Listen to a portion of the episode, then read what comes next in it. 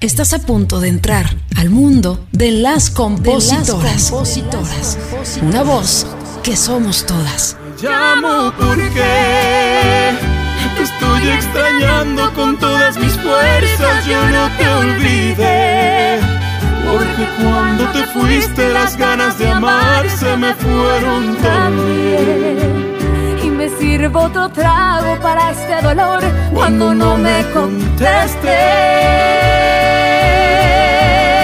Arrancaré este episodio admitiendo que estoy obsesionada con esta canción, escrita por eh, mi querida Marcela de la Garza y nuestra invitada María León, una mujer de las más creativas y multifacéticas que conozco dentro de este mundo ¿no? de, de, la música, cantante, compositora, actriz, bailarina y todo lo hace fenomenal. Mi querida María, qué gusto tenerte en este episodio de Las Compositoras, contigo arrancando ya la sexta temporada. Muchísimas gracias, eh, Erika Vidrio. Para mí es un honor poderte acompañar. Me da mucho orgullo y mucha felicidad que no solamente me hayas invitado a este podcast, que me parece súper interesante y muy importante para generar esta visibilidad a las mujeres como autoras, pero también me da mucho orgullo este, saber que tú y yo también tenemos ahí nuestra canción eh, tan importante, tan empoderada y que seas parte de, de mi historia, que eso te lo agradezco mucho muchísimo. Qué bonito fue eh, compartir canción contigo, eh, María, mi querida Marce de la Garza. Le agradezco que me haya invitado a escribir a esta sesión en plena pandemia que tuvimos, eh, Marce, tú, María, y, yo. Y nació Te Quedas Sin Mí, que es interpretada por Yuri. Y por ti, pues es una joya para mí, súper agradecida. Y, a eso hemos venido, ¿no? A las historias, ¿o cómo era? Vinimos por las historias, América, vinimos por las historias. Hablando... Creo que esa es una frase que, que a mí me ha ayudado a, a, tomar decisiones y aventurarme a hacer cosas que quiero hacer. Y lo peor que puede pasar cuando las cosas no salen como quieres es que tengas una buena historia y por ende una buena canción. Exacto. Hay una parte de tu historia, María, que me conmovió mucho. Eh, me aventé varias entrevistas y me di cuenta que, que, bueno, tuviste, ¿no? Una infancia complicada, fuiste una niña que sufrió de bullying por sobrepeso, por un problema de tus rodillas, y lo maravilloso de, este, de esta historia es que canalizaste todo eso, eh, todo eso negativo en, en, el arte, en la música, desde muy pequeñita tuviste ese, ese escape y la forma de canalizarlo. Siempre he dicho que la música eh, nos salva de alguna manera, ¿no? Precisamente, y la verdad es que yo creo que todos hemos tenido alguna historia que ha sido eh, la impulsora de, de, nuestra, nuestro alter ego, ¿no? Esta, para mí el Sargento León ha sido este personaje que ha venido a rescatar a la María Bebé chiquita, la que se dejaba, la que no sabía contestar, la que de pronto este, lloraba, ¿no? En vez de, utilizar recursos distintos al llanto a esas situaciones. Pero fíjate que tengo unos papás maravillosos que me regalaron herramientas como la música, como la guitarra, y en su momento mi mamá me regaló una ídola que fue este, Frida Kahlo, para hacerme entender cómo de pronto el dolor o la tristeza se podía transformar en algo bonito. Ella las pinturas y para mí la música. O sea, todos mis papás me, me enseñaron, bueno, me, dieron, me mandaron a clases de piano desde que tengo cinco años y luego a clases de guitarra y me decían, hija, cuando te sientas triste de que te buleen, escríbelo, ponlo en una canción, este, dibújalo, o sea, pero no te lo quedes. Y yo creo que, pues ese es el regalo más hermoso que, que me han dado mis papás y cómo me ayudó a transformar el bullying a algo que me hiciera sentir fuerte y poderosa. He conocido gente que, que, me dice, oye, qué bonito que tú puedas canalizar el dolor, ¿no? La alegría eh, en una canción. Eh, hay gente que no tiene esas capacidades, ¿no? Artísticas, pero en tu caso a ti te sobra la inspiración, te sobra la creatividad. Está muy cabrón, María, eh, en tu caso decidir una emoción, ¿cómo la vas a canalizar, no? En una canción o en un baile. ¿Cómo le haces con tanta inspiración, mujer? Ay, hermosa. Fíjate que, no sé, como que me ha tocado veces en los que no, soy, no soy tan buena para hablar como parezco. O sea, soy muy buena consejera y me gusta elegir mis palabras, me gustan las palabras, pero cuando tengo la emoción que me está sobrepasando, no sé si soy la mejor conversadora en el momento, como que tengo que procesarlo a través de estos escapes que dices para poderlo aterrizar realmente en lo que sí estoy sintiendo. Y me tocó una época en la que estaba con una pareja con la que me costaba mucho trabajo comunicarme y me acuerdo que un día le dije, o sea, estaba ya frustrada porque no sabía ni cómo hablar, o sea, son esas veces que, que sientes que hablan idiomas distintos, ¿no? Y entonces lo agarré y lo llevé a un salón de danza y lo senté y bailé, ¿no? Como que según yo pensé que a lo mejor, a lo mejor tampoco me entendió ni madres, pero yo sentí que me había desahogado de la manera en que yo necesitaba en, en ese momento.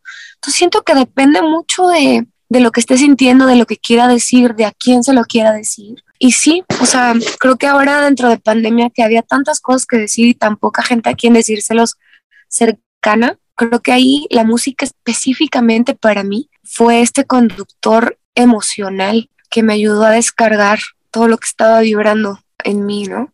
Tengo mucha curiosidad por saber cómo es que te llega ese, ese, golpe de intuición, que le llamo yo, aunque no es uno muy consciente de chavito o de chavita, cuando tú dices o algo dentro de ti te dice, ay, caray, a ver, yo quiero escribir canciones, esto, esto me gusta. Pues mira, la primera vez que escribí una canción fue para mi mamá, cuando tenía seis años.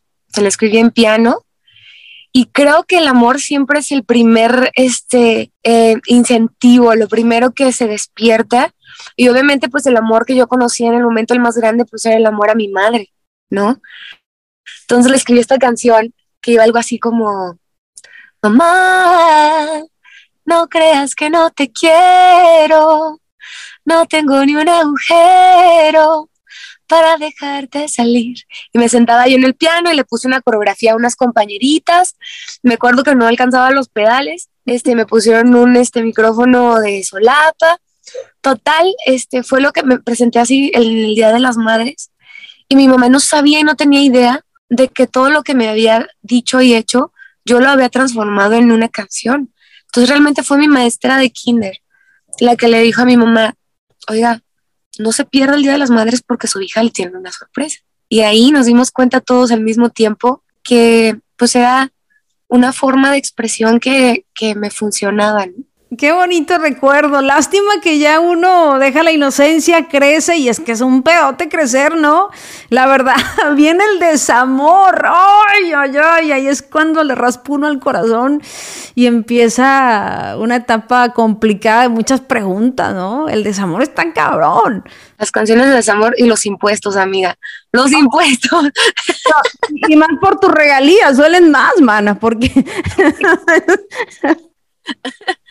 Fíjate que yo no conocí el desamor tan duro hasta el día que me dejaron, porque yo dejé mucha gente, porque en realidad pues soltar creo que es una de las cosas más difíciles, pero es más duro cuando te sueltan a ti.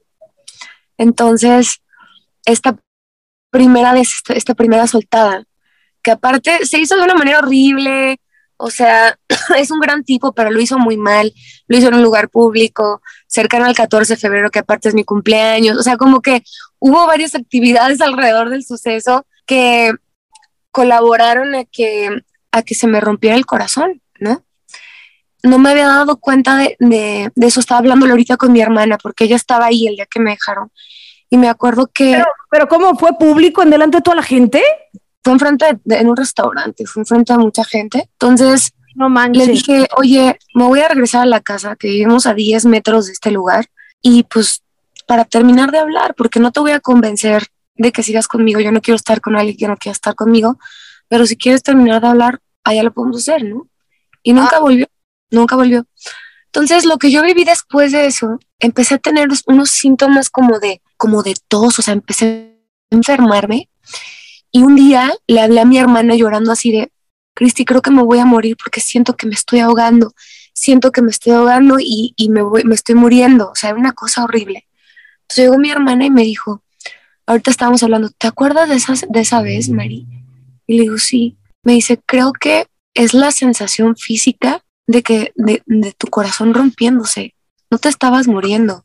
O sea, era la sensación física de algo que adentro de ti se estaba rompiendo. Y fue tan doloroso que no solamente me llevó a escribir una canción que se llama Así es amar, sino un disco completo que fue terapéutico para mí, que se llama Inquebrantable, que me fue llevando canción por canción en, los, en las etapas distintas del amor, ¿no? El amor ilegal, la persona con la que no te debes enamorar, el enojo de cuando terminan y no te dicen por qué, y tú supones que es por alguien más, te salió mi nombre, el entender y vivir el duelo, que es así es amar, que para mí fue durísimo porque lo cantaban todo, se me olvidaba que lo que tenía que, o sea, lo que había escrito lo tenía que cantar después en vivo. No manches, Erika, tardé seis meses llorando todos los conciertos hasta el día que ya no lloré más. Yo lo llamaba terapia en grupo. y sí, llegó un día, llegó un día en que no lloré y desde ahí no volví a llorar, al menos por esa persona y en esa canción. Entonces, sí fue catártico porque fue dolor, doloroso, pero también fue muy sanador. Y repito, o sea, la música no solamente vino a generarme esta comunicación, sino a ser este, este instrumento sanador de mi alma y de mi corazón.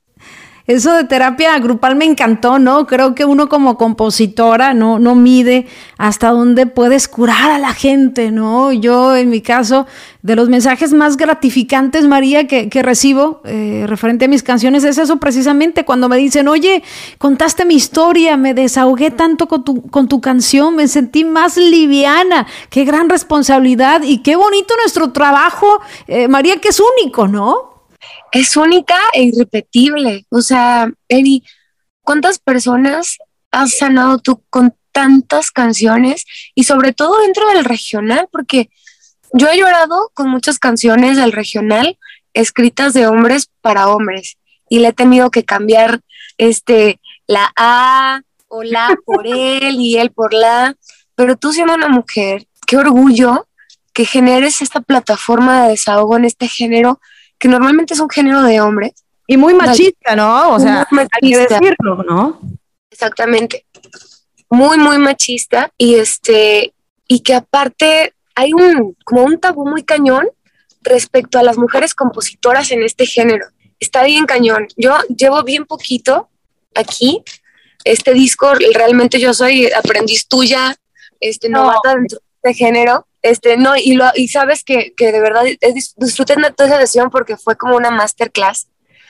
Em, pero realmente pareciera que las mujeres o no sentimos igual, o no tomamos igual, o no sé qué es lo que piensan varios hombres respecto a cómo nos expresamos dentro del género, ¿sabes?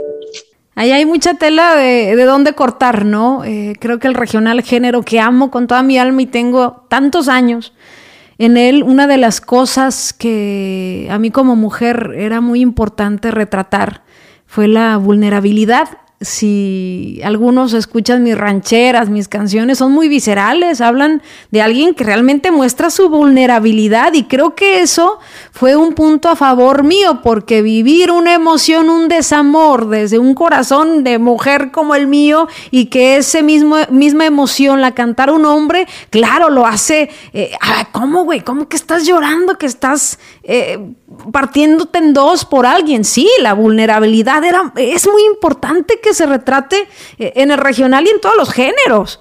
Qué bonito eso que dices, porque es ponerte en servicio de un alma que necesita un poco de vulnerabilidad y está muy hermoso. Este, pues, mira, la verdad te voy a contar una cosa. Cuando yo estaba chiquita, este, lo primero que yo canté después de mis primeras composiciones fue mariachi. Yo cantaba a los ocho años mariachi en el restaurante de mi abuelo. Y este, entonces para mí y todo lo que crecí escuchando, mi abuelo siempre tuvo el sueño de que yo me dedicara a cantar música vernácula, música mexicana. Me presentó a Eugenia León, a Tania Libertad, este, le gustaba mucho el Fitzgerald, era como más tradicional en cuanto a la música que escuchaba. Y entonces pues yo cantaba mariachi y él pensó que eso iba a cantar toda la vida. Entonces cuando empecé a escribir pop, mi abuelo se enojó conmigo y nos dejamos de hablar, ¿no? Entonces para mí, reincorporar el mariachi a mi vida y hacer esta fusión con el pop es generar esta reconciliación con mi abuelo de una manera personal porque se murió y nunca más este, volvimos a hablar, ¿no? Entonces siempre me queda eso en el corazón de, híjole, yo creo que hoy en día a lo mejor mi abuelo se hubiera sentido orgulloso de mí escuchándome escribir música mexicana, que canciones que a él le hubieran, le hubieran este, gustado tal vez, ¿no? Pero bueno, yo creo que, que ahí entró mucha parte de tu personalidad, ¿no? Que es hacer eh, eh, lo que a ti te dé la gana. O sea, eh, eres una mujer que así lo ha demostrado, ¿no? O sea, todo el trayecto de tu vida dentro del pop, en Playa Limbo, en todas tus actuaciones, tus programas, creo que, que, habla de tu personalidad, ¿no? Ahora que ya lo incorporas, yo creo que son los tiempos también, María, porque yo creo que el regional mexicano no es el mismo de hace 15, 20 años. Ahora el regional se fusiona y está abierto. Hay una generación que está buscando precisamente el sonido que tú estás haciendo, ¿no? Fusionando y no tan de la escuela del dinosaurio, hay que decirlo, porque hay gente que sigue diciendo que lo que tú haces y lo que hacen otros compañeros no es regional, es una fusión con regional. Sí, y este, y yo creo que cada vez hay más espacio para de pronto eh, generar muchos estilos. Yo creo que mucho partió también de la pandemia donde antes era muy segregado todo, ¿no? Los del regional, los del pop, los del rock, y a partir de la necesidad de mantener viva la industria, generamos estos vínculos entre diferentes estilos como supervivencia, pero también empáticamente como, como si fuera una amalgama de, de vamos a hacerlo, vamos a sobrevivir este momento complicado. Y eso ha traído muchos estilos y muchas nuevas fusiones donde ya todo se vale, ¿no? Em, y fíjate que ah, cuando estabas hablando de lo de eh, la parte de los autores y las autoras, a mí me, costa, me ha costado mucho trabajo generar credibilidad, sobre todo en este camino como solista, como autora, a pesar de que tengo más de, de 50 temas editados, eh, grabados con, con Playa Limbo, del que soy coautora, entre ellos los premios sacan y todo eso. Y de pronto cuando empiezo mi carrera de solista, se me acercan y me dicen, oye, ¿por qué no le dices a este autor o a este otro autor que te escriban una canción ya para que sí pegues? Y yo, ¿cómo? O sea, ahora porque no hay otros tres hombres detrás de mí, ahora ya las canciones que hago no te parecen suficientemente buenas para mi carrera. Entonces ha sido un golpe bien duro porque me ha costado este par de discos y algunas colaboraciones donde artistas externos han tenido fe en estas canciones originales que hemos hecho juntas o que he hecho con Marcela o que he hecho con otra autora, donde dices, qué cabrón, ¿no? O sea, cuesta el triple doble de trabajo y ni siquiera quiero imaginarme, o sea, lo que te ha costado a ti. Y por eso tienes mi admiración y mi respeto entero, Erika, entero.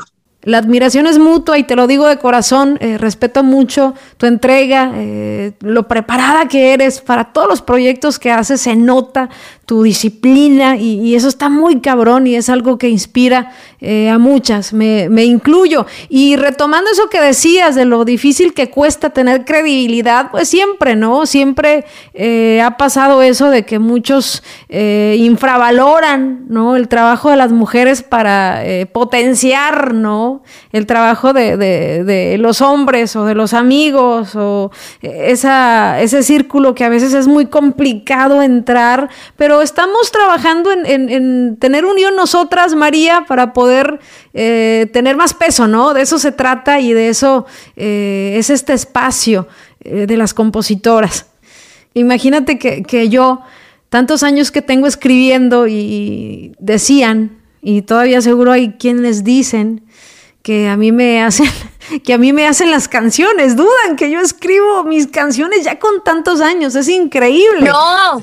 Son historias ridículas, o sea, ya no hay manera de ir contra ese pensamiento, o sea, no es que te pase a ti nada más, nos pasa a todas, nos pasa a todas. Es algo cultural. Está horrible, aparte como no pueden no pueden este devaluar las canciones que haces porque son tan espectaculares, dicen, ah, pues entonces no la hizo ella. ¡Qué horror!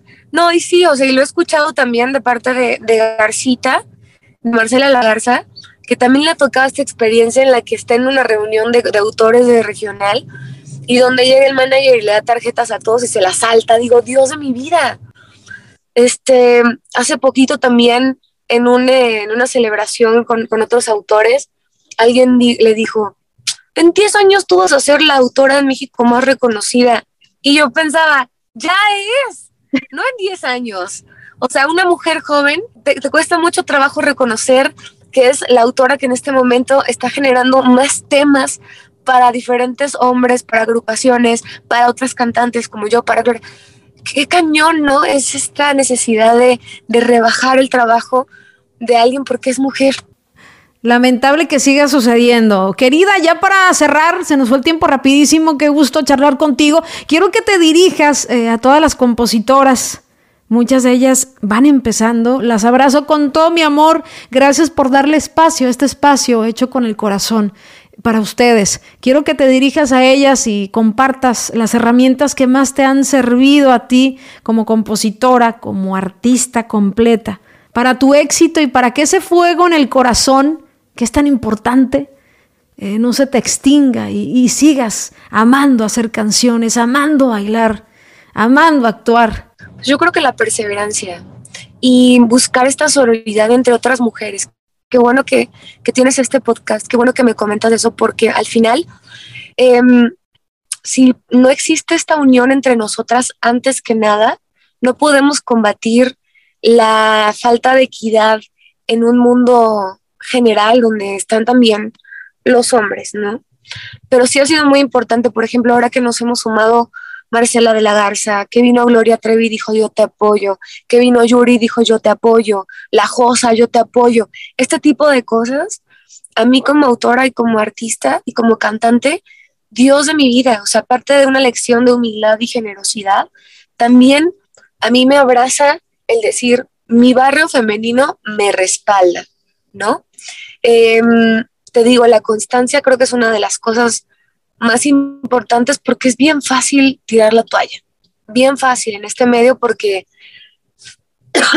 si cuando vas empezando crees que es decepcionante, cuando siente, cuando ya llevas 20 años, yo también este año cumplo 20 años de carrera, ahí dices, híjole, pensé que, que ya se iba a acabar en algún momento y se pone más cabrón porque al ser una autora como tú, por ejemplo, con esa visibilidad y con ese éxito, te conviertes también en un foco de, de atención, donde eres una amenaza también para otros autores y amenaza para, para la gente que, que de pronto le, le amenaza el talento, ¿no? Entonces, para mí ha sido importante generar esta red de apoyo, acercarme a la gente porque siento que necesito estar cerca de gente talentosa, rodearte de gente que, que um, tenga estos ideales con los que tú combinas o compaginas. Y eso siempre te va a dar aliento, siempre te va a dar aliento. Y creo que eso es una de las cosas más importantes, la preparación, obviamente, seguir estudiando, este, pero sin duda yo creo que eso. Y esto que estás generando tú, es este podcast hermoso, es la prueba fehaciente de que es lo que puede ayudar a que todo siga funcionando. Te queremos, María. Gracias por el tiempo que nos das tan valioso para todas. Hermosura, gracias por, por tenerme. Con muchísimo gusto. Espero que nos veamos muy pronto para echarnos unos mezcales y escribir claro. unas canciones. Y me tienes siempre, siempre, Erika, lo que necesites, tienes una amiga en mí, independientemente de las canciones. Si un día quieres nada más echar chal, chistes, beber en vía Zoom, cuenta conmigo. También soy una compañera etílica de corazón. Estoy cansada, ya no quiero perdonarte, no me insistas más. Ya no me quedan lágrimas para llorarte, y ahora que te vas, ya de todo lo que